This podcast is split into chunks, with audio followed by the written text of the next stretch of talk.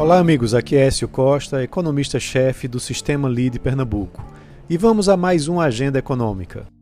Após uma semana marcada por uma alta muito forte de juros, com a Selic chegando aos 10,75% ao ano, agora o mercado vai conhecer na quarta-feira a inflação do último mês de janeiro, medida pelo IPCA.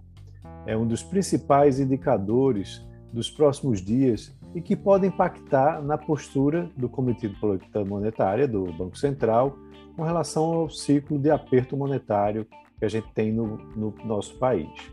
Na última reunião do Copom, o Banco Central sinalizou que deve desacelerar esse ritmo de alta de juros já a partir da próxima reunião do colegiado, que acontece em março. Para o IPCA de janeiro, a expectativa é que você tenha uma variação positiva, mas desacelerando em relação à alta de 0,73% que aconteceu em dezembro e puxada por itens industriais, serviços e alimentação em casa. Por outro lado, se espera uma deflação dos preços de passagens aéreas e também de itens regulados, como energia elétrica, combustíveis e planos de saúde. Na terça-feira, a expectativa é que o Banco Central confirme um tom mais doves né, na ata da última reunião.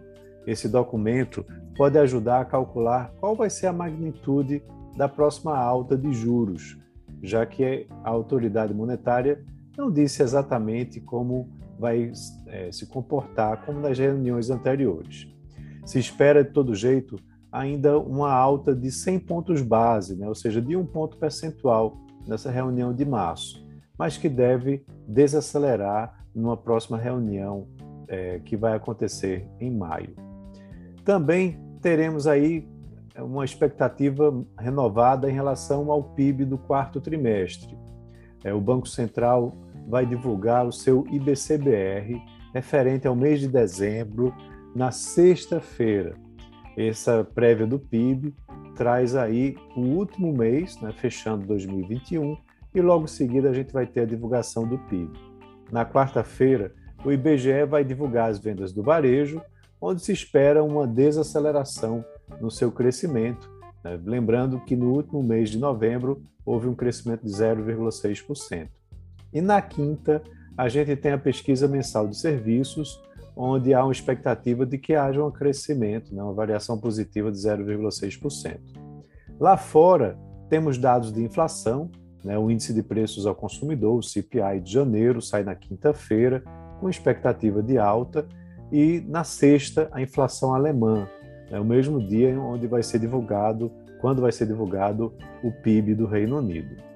E a temporada de balanços continua bastante agitada. A gente tem na quarta-feira a Petrobras divulgando seu relatório de produção do quarto trimestre.